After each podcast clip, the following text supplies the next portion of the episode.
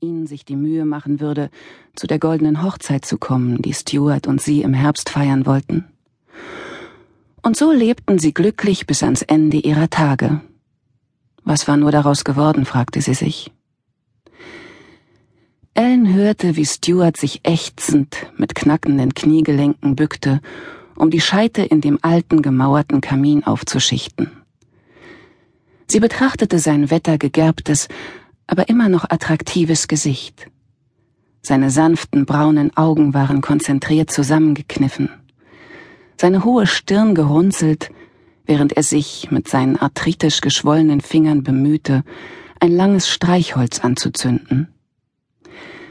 Trotz seines Alters sah der Mann immer noch blendend aus. Selbst nach all der Zeit ließ er ihr Herz noch immer höher schlagen.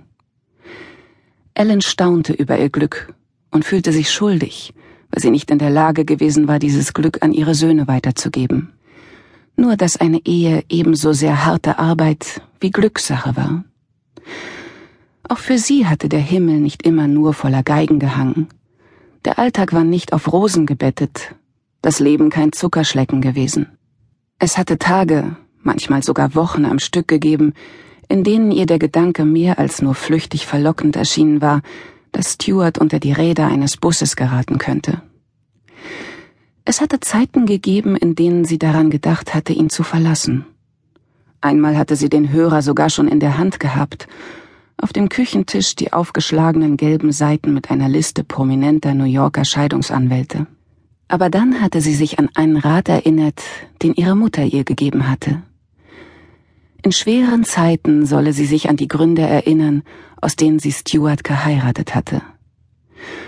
Und sie hatte an sein süßes Lächeln, seinen verschmitzten Humor und die Art gedacht, wie seine goldgefleckten braunen Augen jedes Mal aufleuchteten, wenn sie einen Raum betrat. Bald fielen ihr seine kleinen, überraschenden Freundlichkeiten und aufmerksamen Gesten ein, seine stets sanften Berührungen, sein wacher Verstand und seine Duldsamkeit. Und kurz darauf waren die gelben Seiten wieder in der Schublade verschwunden, und sie kochte ihm sein Lieblingsessen, Macaroni und Cheese. Denn das war noch etwas, was sie an ihm liebte. Es war so leicht, ihm eine Freude zu machen. Dass sie sich auch im Bett gut verstanden, schadete bestimmt auch nicht. Selbst in ihrem fortgeschrittenen Alter liebten sie sich immer noch oft und leidenschaftlich. Vielleicht nicht mehr mit der Akrobatik der Jugend, doch darunter hatte ihre Gabe, einander Lust zu schenken, nicht gelitten. Weißt du, welche Sexualpraktik unter Senioren am beliebtesten ist? hatte Stuart einmal gefragt und von seiner Zeitung aufgeblickt. Oralsex, hatte er seine eigene Frage augenzwinkernd beantwortet. Sie reden darüber? hatte sie entgegnet. Und wie hatten sie gelacht? Jetzt lachte sie wieder und wunderte sich, wie viele ihrer Freunde Sex mittlerweile ganz aufgegeben hatten. Einige anscheinend ohne Bedauern. Nicht, dass sie und Stuart, abgesehen von Wayne und Fran McQuaker, noch viele enge Freunde hatten, gestand sie sich traurig ein. Und das Lachen erstarb in ihrer Kehle, als sie an die Freunde dachte, die an Krebs gestorben oder durch andere Schicksalsschläge aus ihrer Mitte gerissen worden waren. Ihr Entschluss, das Stadtleben gegen die abgeschiedene Idylle einer Hütte einzutauschen, die sie Jahre zuvor als Investitionsobjekt gekauft hatten, war nicht unriskant gewesen. Ellen hatte sich immer als eine echte Großstadtpflanze gesehen und sich deswegen von vornherein gegen die Idee gesträubt.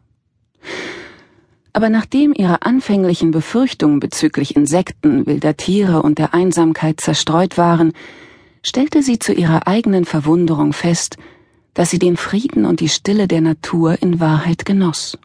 Sie liebte die malerischen Fahrten durch die Adirondack Mountains, die endlos gewundenen Straßen, gesäumt von hohen Bäumen, die sie schützend umfingen, den verklingenden Lärm der Stadt, bis er in den Bergen ganz verstummte und man nur noch den Gesang der Vögel und das Plätschern von kleinen Bächen in der Nähe hörte. Je mehr Zeit sie dort verbrachten, desto weniger verlockend wurde der Gedanke, die Hütte abzugeben. Bis sie am Ende stattdessen das Haus in White Plains verkauft hatten